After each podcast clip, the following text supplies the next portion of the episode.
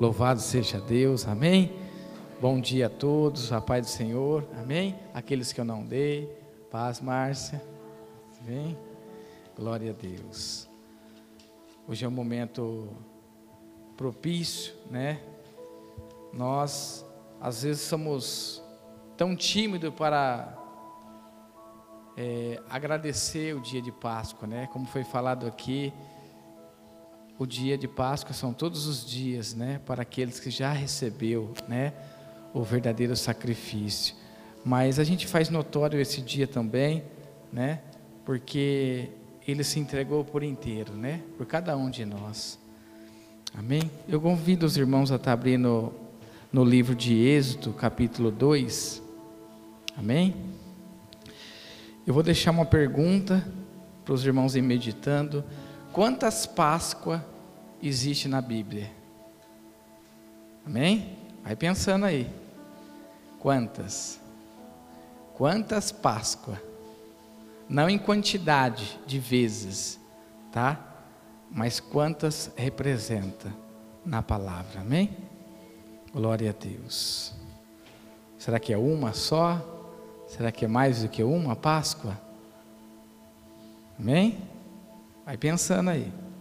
Vou fazer a leitura do capítulo 2 de Êxodo, versículo 23 em diante. Diz assim a palavra de Deus: Decorrido muitos dias, morreu o rei do Egito, e os filhos de Israel gemia sobre a servidão, por causa dela clamaram. E o seu clamor subiu a Deus, e ouviu Deus o seu gemido, e lembrou-se da aliança com Abraão, com Isaque e Jacó.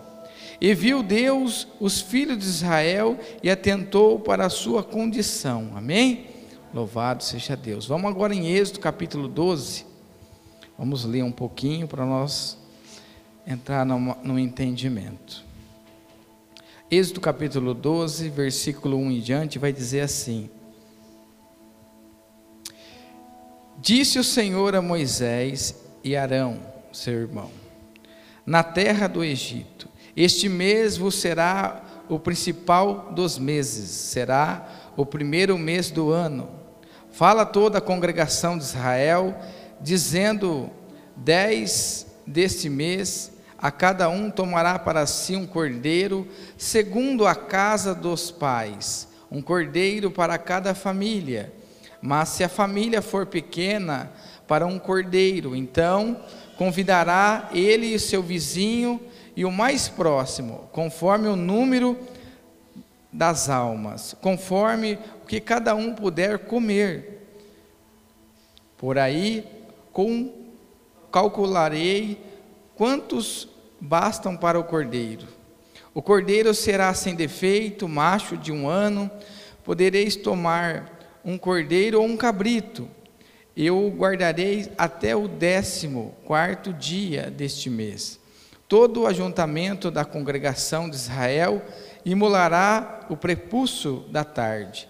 Tomarão do sangue e porão em ambas as ombreiras e nas verbas, vergas da porta, nas casas em que comeres. Naquela noite comerão a carne assada no fogo, com pães asmo, ervas amargas e comerão.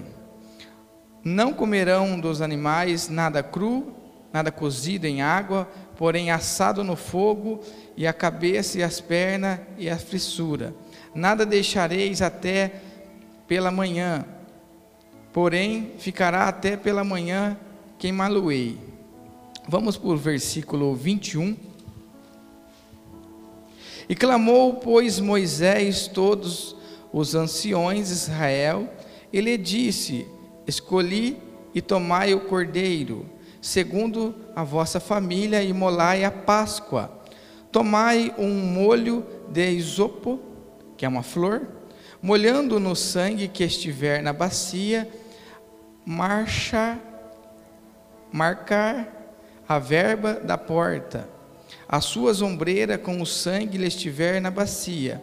Nenhum de vós saia para a porta da sua casa até pela manhã, porque o Senhor passará para ferir o egípcio, e quando vir, porém o sangue na verga da porta, em ambas das ombreiras passarão o Senhor aquela porta e não permitirá que o destruidor, que dentre vós dá casas para vos ferir, guardais, pois, isso por estátua para vós e outro, para vossos filhos para sempre. E uma vez dentre na terra, o Senhor vos dará, como tem dito, observai este rito. Quanto vossos filhos vos perguntares, que, que rito é este? Respondereis: é o sacrifício da Páscoa ao Senhor, que passou por cima das casas dos filhos de Israel, no Egito, quando feriu os egípcios e livrou as nossas casas. Então o povo se inclinou e adorou. E foram os filhos de Israel e fizeram isso como o Senhor ordenara a Moisés e Arão, e assim o fizeste. Amém? Pode se assentar, louvando o nome do Senhor. Irmãos, olha que interessante. Nós pulamos algumas leituras para não ficar extenso. Algumas pessoas talvez estão aqui no nosso meio e não conhece, né, a passagem por completa. Mas nós estamos diante agora um Deus que está falando com o seu servo, Moisés, o grande profeta. Aqui, Moisés já tinha ido até o rei e já tinha liberado nove palavras de Deus e veio nove situações, nove pragas. Só que Moisés, agora, quando ele está com a última palavra que o Senhor entrega a ele, sobre a última praga, ali o Senhor então se revela algo profundo e escondido. O que representa a Páscoa? O que, que seria por eles pegar um cordeiro ou um cabrito, até de um ano, sem defeito, eles fazer todo o procedimento que a palavra de Deus nos orientou, pegando o seu sangue, uma flor, enfiando num, num pedaço de madeira, pegava na bacia e passava o sangue naquela, naqueles batentes nos umblais da casa. Essa foi a ordenança que o Senhor passou para eles comer de forma unidas, né? Cada um se ajunta com o seu irmão, para ninguém ficar de fora. E não saia da porta afora. Olha que interessante. Mas ficai nas suas casas. Porque o Senhor ia se levantar para trazer um juízo. O anjo da morte, da parte de Deus, ia passar. Onde aquele sangue não tivesse naquela casa, nas portas, aquele anjo do Senhor ia entrar e ia ferir todas as crianças. E assim o Senhor o fez. Assim, o Senhor o cumpriu. Ali tem um primeiro representativo, visando do que seria a nossa Páscoa hoje. Quando eu disse para os irmãos quantas Páscoa a palavra de Deus diz que tem, são duas. Duas de formas diferentes, com o mesmo significado.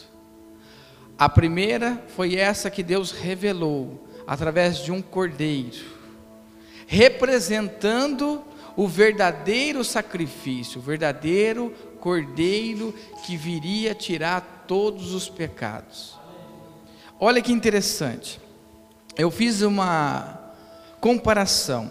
A primeira Páscoa, ela representa a libertação do povo de Deus da servidão, porque ele estava cativo no Egito, trabalhando forçado, né?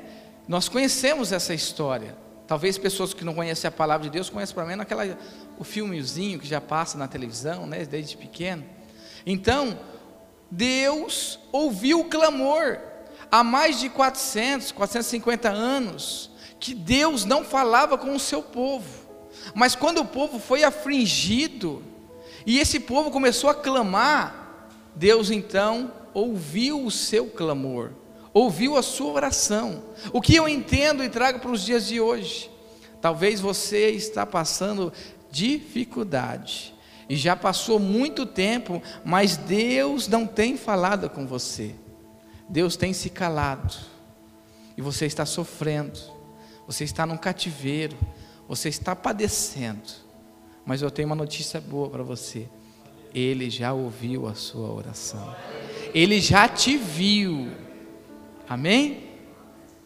Olha que interessante. Então, ali Deus se revela ao seu povo de uma forma majestosa. Quando amanhece o dia, os egípcios estão em planto. Agora, aquele povo que está cativo, no cativeiro, eles estão vendo o grande livramento do que o seu Deus deu para eles.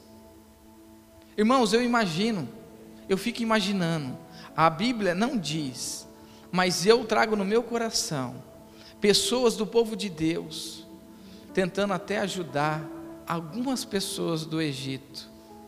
Passa o sangue lá, porque se o Senhor falou que Ele vai vir e vai julgar, vai acontecer.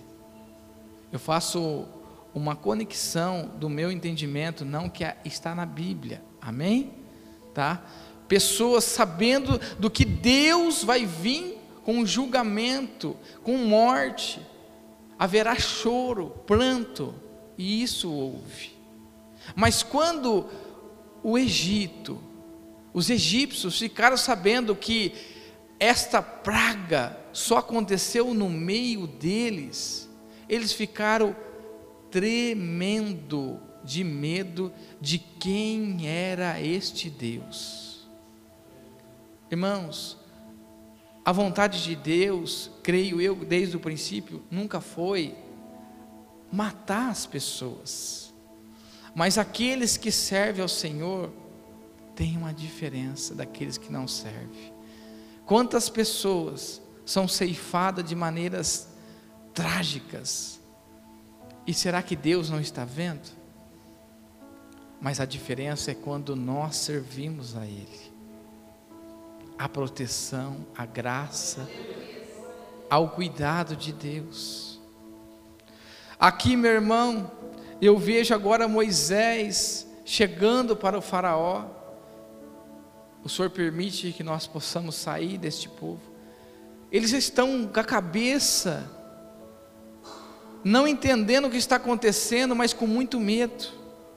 E toda praga que Deus mandava, olha que interessante, a própria palavra de Deus fala que Deus amolecia o coração de Faraó.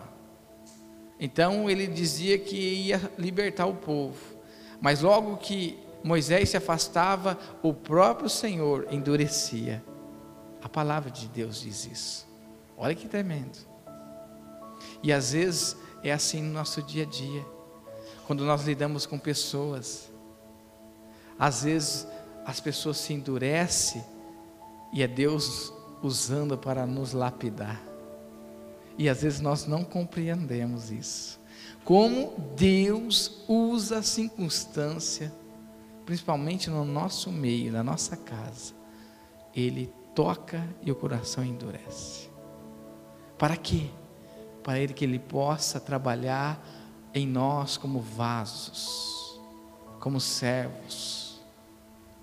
Irmãos, quando eu olho para esta palavra, eu vejo Deus agora se revelando de quando o seu filho ia vir. E ele ia ser o, o verdadeiro sacrifício, o representativo realmente da Páscoa. Vamos abrir em 1 Coríntios capítulo 5, versículo 7. Eu vou pedir para o Breno soltar. 1 Coríntios capítulo 5, versículo 7. Olha que interessante. Lançai fora o velho fermento para que sejais nova massa.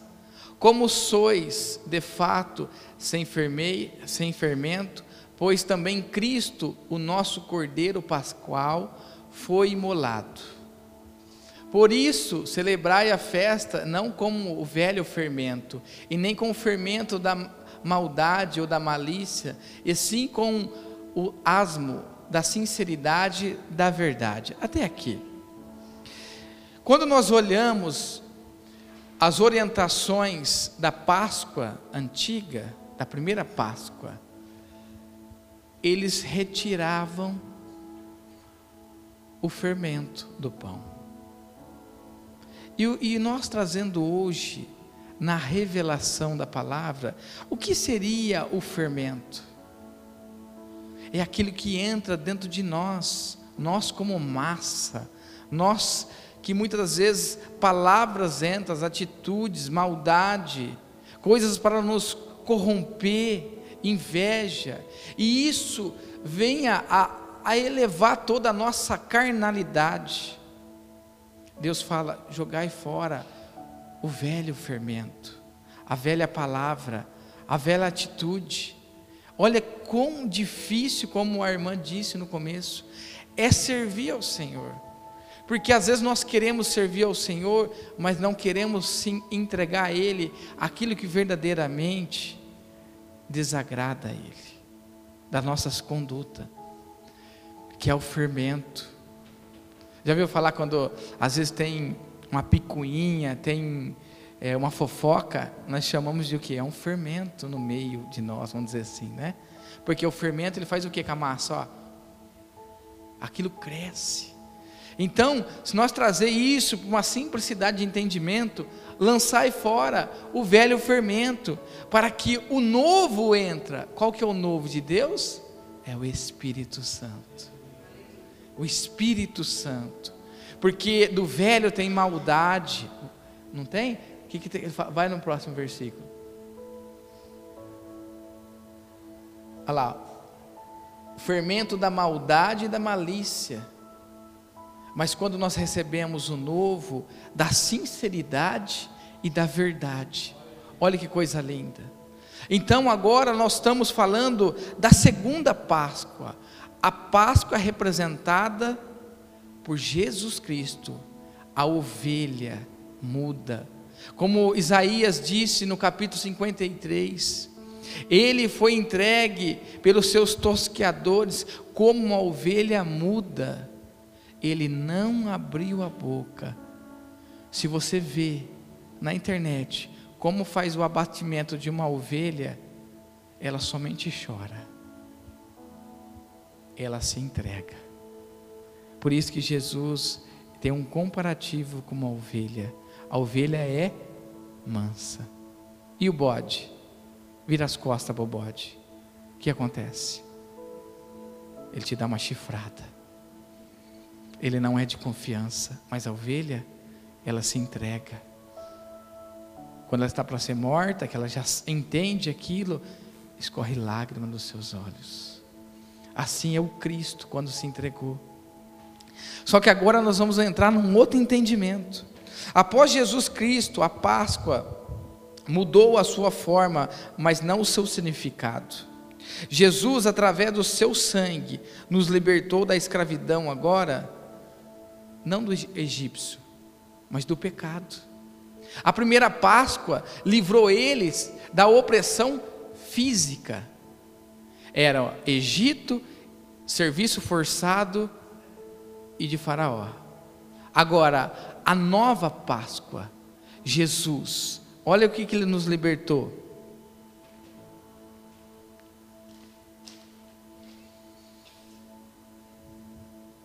Ele libertou uma escravidão de pecado. O Egito é o mundo. Faraó é Satanás. E a escravidão é o pecado. O pecado de hoje torna as pessoas escravas do seu Senhor. Jesus não escraviza ninguém. Jesus ele deixa nós livre para servir Ele. Mas o pecado da prostituição, da bebida, da droga, da mentira, de tudo aquilo que é corrupciência, de tudo aquilo que leva nós longe da presença do Senhor, é o que o Senhor quer nos libertar. Então, quando verdadeiramente nós recebemos a Páscoa na nossa vida, o que nós estamos dizendo? Eu recebi Cristo, Ele é a Páscoa da minha vida, Ele é o verdadeiro sacrifício para que hoje eu, ainda quando eu errar, Ele me perdoa dos meus pecados. Talvez se eu errar com alguém, alguém às vezes não me perdoa, mas quando eu erro diante do Senhor, Ele me perdoa, Ele te perdoa. Ele é aquele a qual os profetas profetizavam. E ele veio, ele cumpriu nele. Então a segunda Páscoa, ela nos liberta não de fora, mas de dentro. Porque o nosso maior inimigo não está fora, está dentro de nós. São nós mesmos. O maior inimigo do homem é ele mesmo. É o seu orgulho, a sua vaidade a sua consciência. Quando nós entendemos que nós vencemos nós, o inimigo não prevalecerá mais. Por quê? Porque a graça de Deus ela entra, ela nos fortalece e o inimigo não vos toca. Agora, aquele anjo da morte, representando na segunda Páscoa, é Satanás. Quando ele passeia pelo mundo, pelas ruas, pelas casas, ele precisa ver um sangue na nossa vida, porque aquela casa física, agora somos nós. Por isso que ele fala: Eis que eu estou à porta e bato. Se você ouvir a minha voz e abrir, eu entrarei e cearei contigo. Olha a diferença. Antes o povo não tinha nem o que comer direito. E para deixar mais o jugo difícil, tirou ainda a palha. Eles tinham que amassar o barro, fazer os tijolos. A palha era, era colocada para facilitar o trabalho. Quando você vai olhar para os textos, o inimigo foi lá e tirou a palha, ficou mais difícil. Assim, não é diferente para a pessoa que quando ela está vivendo o erro e ela começa a descer mais para o erro, o jugo fica pesado cada vez mais. Mas Jesus tem uma boa palavra para nós. Se hoje nós decidimos comer, porque a Páscoa é alimento. que, que ele falou no começo, a primeira Páscoa? Preparai a Páscoa para comer. E onde nós comemos da Páscoa do Senhor? Santa ceia do Senhor. A mesa que o Senhor coloca e nos dá a honra para sentar e comer dele. E às vezes o que está fazendo a separação de você do seu Senhor? Ele te convida a sentar numa mesa, sentar e comer dele. E por que muitas vezes nós não comemos? Porque muitas vezes pensamos assim: eu sou um pecador. Quantas pessoas que ficam três, quatro meses sem tomar a santa ceia? Não, mas eu, eu, eu sou pecador. Irmãos, nós sentamos na mesa porque nós somos pecadores que entendemos que precisamos do Mestre.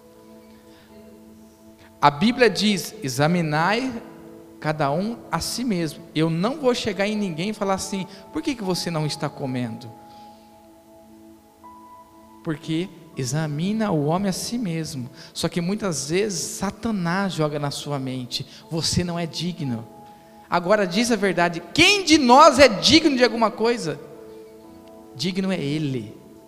Agora, se você está vivendo fora dos princípios de Deus, você que é batizado, aí é bom você se consertar mesmo. Se você está fornicação, se você está, estou falando na prática, não é para você errar uma vez. Estou falando se você tem adultério, se você está vivendo algo terrível na sua vida que te amarrou, te escravizou, aí é bom você se arrepender deixar o pecado pedir perdão para Deus, que Ele te perdoa, e senta e come do Senhor. Amém? Por isso que a Bíblia diz: há muito fraco no meio de vós.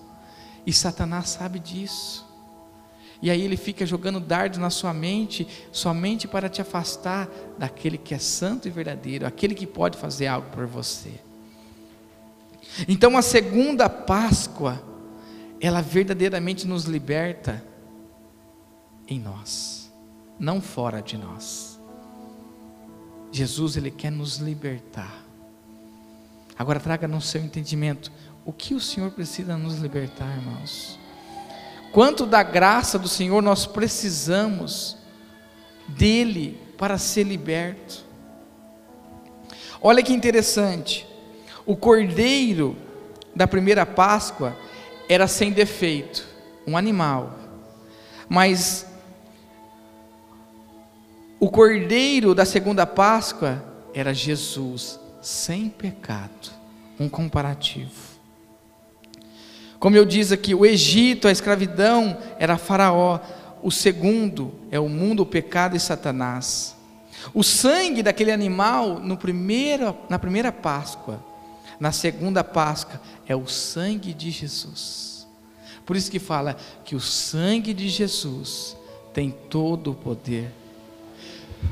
Quando a palavra de Deus diz que ele no madeiro, o sangue escorreu na primeira Páscoa, o sangue do animal escorreu na onde? No batente e na verga. E na segunda, ele mesmo estava lá, pregado. E o seu sangue escorrendo no madeiro. Tudo faz uma comparação do que é uma Páscoa, mas são duas formas diferentes com o mesmo representativo. Amém? Você tira um animal e você coloca Jesus. Você tira o sangue de um animal e coloca o sangue de Jesus. Por isso que fala que o sangue de Jesus tem todo o poder. Quando você abre Apocalipse capítulo 22, nos últimos versículos ele fala: o sangue de Jesus que te purifica de todo o pecado, te dá direito a sentar agora a entrar pelos portais da Nova Jerusalém. Ele te dá vida. E muitas das vezes, Jesus, Ele está querendo ser convidado para ceiar contigo. Porque ceia é, é Páscoa, é você sentar numa mesa e se alimentar. Talvez você pode estar aqui e ainda está passando até dificuldade de alimentos na sua casa, dificuldades financeiras, mas Jesus é além disso. É além disso. Ele quer te trazer o verdadeiro significado da Páscoa. Eis o Cordeiro de Deus que tira todo o pecado do mundo. O verdadeiro sacrifício você está disposto a querer esta Páscoa? A Páscoa que te liberta de você mesmo, o grande vilão das nossas vidas. Jeremias diz que maldito é o homem que confia no homem. Maldito sou eu por confiar muitas vezes na minha força e no meu intelecto. Sou maldito mas sou bendito quando a minha confiança está no Senhor, que fez o céu e a terra. O que, que ele quer dizer? Eu sou além da sua compreensão. A sua dificuldade pode estar batendo na tua porta, mas eu sou a porta que abro na sua vida. Eu sou a porta da salvação. João vai dizer que ele é o bom pastor que está à porta e bato. E ele te convida: abre, abre que eu quero entrar. E um grande banquete eu vou colocar. E você vai se regozijar. As pessoas vão olhar para você e vão ver a mudança do que Deus vai fazer. Porque o homem nada pode fazer por si mesmo ou por dependência de outro Mas o Senhor é aquele que muda a história, é aquele que pega uma história ruim, amassa e joga fora, e pega uma folha limpa e escreve uma nova história para você. O mundo pode ter te escravidado de hoje para trás, mas hoje Jesus está falando: eu escrevo a partir de hoje uma nova história. Apenas você abre o teu coração e me recebe novamente para que eu possa ser o Senhor e Salvador da sua vida. Porque Senhor é aquele que nos conduz e Salvador aqueles que nos salva. Quantas coisas o Senhor tem que nos salvar de nós mesmos, do nosso inimigo e do mundo. Porque nossa luta é espiritual. Mas o Senhor, quando nós decidimos que Jesus é o Senhor, é aquele que cuida dos seus, não como um senhor de escravo, porque o Egito era assim, era apenas senhor e o seu servo era escravo, não tinha direito algum, mas agora ele fala assim: Eis que eu não te chamo mais de servos, servo só faz o que o seu senhor manda, eis que eu chamo vocês de amigo, de filhos. Eis que eu te convido agora a comer na minha mesa. Olha a diferença. O escravo, quando tinha o que comer, comeria fora. Mas o Senhor convida você para dentro da casa. E quando nós olhamos a primeira Páscoa, fala assim: fechar a porta e ficar lá dentro. Sabe o que quer dizer? Quando você vem para a presença de Deus, feche a porta para que o inimigo não entre. Feche a porta do seu entendimento para as coisas que tem batido, querendo entrar para roubar aquilo precioso que Deus te deu, a salvação, a presença. Amém? Então que nós possamos entender que aquela casa física, hoje nós somos a casa. Amém? Louvado seja Deus. Se coloca de pé.